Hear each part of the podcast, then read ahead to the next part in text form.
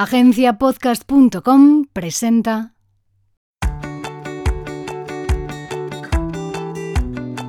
Bienvenido a Transficción, el podcast oficial de Agencia Podcast sobre ficción sonora e historias transmedia de ciencia ficción. Esas historias que se han expandido por más de un canal, de un libro, cómic, a una audioserie o serie de televisión o película.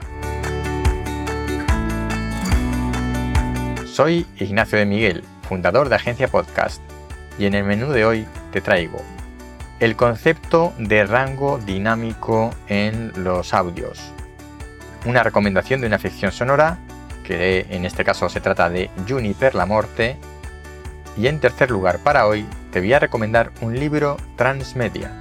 Quédate hasta el final para saber cuál es.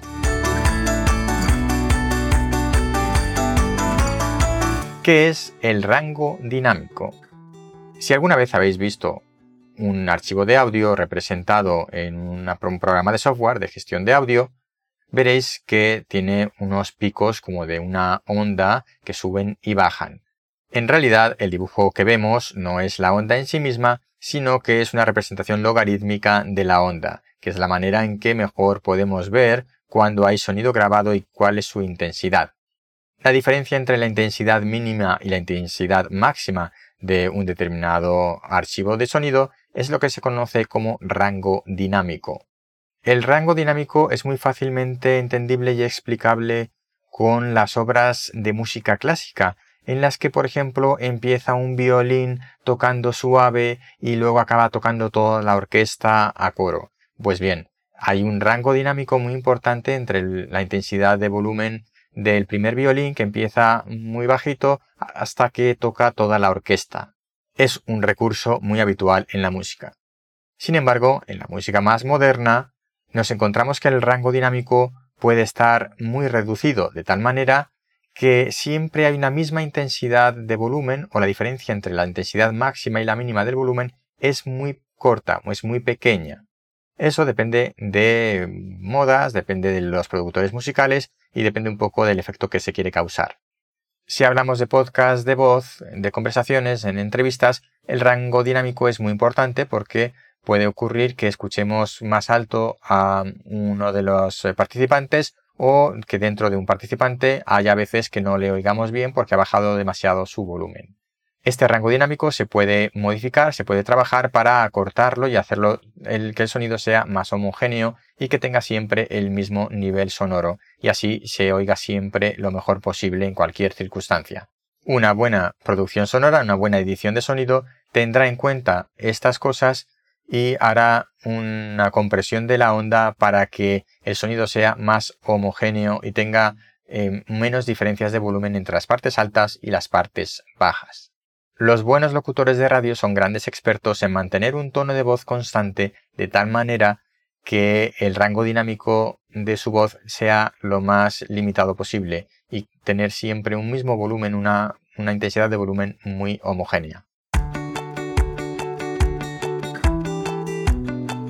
La ficción sonora de la que te voy a hablar hoy es Juniper la. Tiene hasta cuenta en Twitter, que es tal cual, Juniper la te cuento un poco la descripción de los personajes. Juniper es pianista, hipocondríaca y asesina a sueldo. Y tiene como compañera a una tal Trini que en realidad es una inteligencia artificial que vive en su teléfono. Juniper la Muerte es una comedia negra. Es una serie de humor negro de crítica social.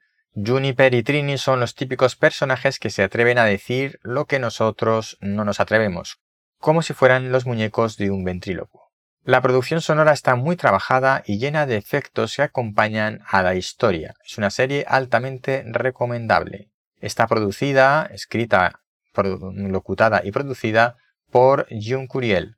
En la web oficial juniperlamorte.com podemos encontrar enlaces a episodios independientes de las dos temporadas de la serie que se han producido.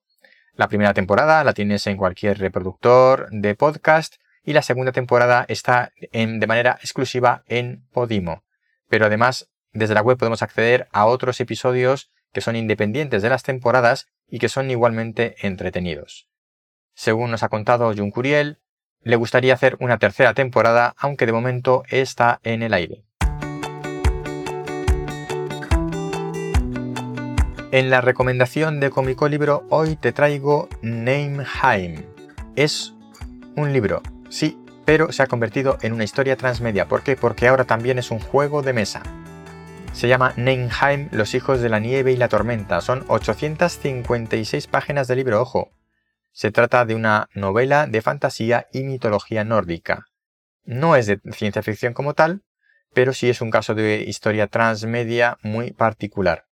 La primera edición del libro se publicó en el año 2015 y ya va por su séptima edición. Y en el 2018 se publicó una segunda parte de la historia, llamada Nameheim, el Azor y los Cuervos, que tiene nada más y nada menos que 768 páginas, así que hay lectura para rato. En 2021 llegó el juego de mesa con unas ilustraciones muy cuidadas de los personajes de los libros. Así que se trata de una historia transmedia, pero no solo porque del libro ha pasado a juego de mesa, sino porque a través de la web oficial nameheim se puede acceder a contenidos exclusivos para los lectores. Recuerda que si te interesan los podcasts de ficción sonora, puedes visitar basicast.com, el catálogo más completo de ficción sonora en español de todas las plataformas.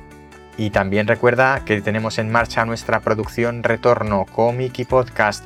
Para estar al día, apúntate en basicast.com barra retorno.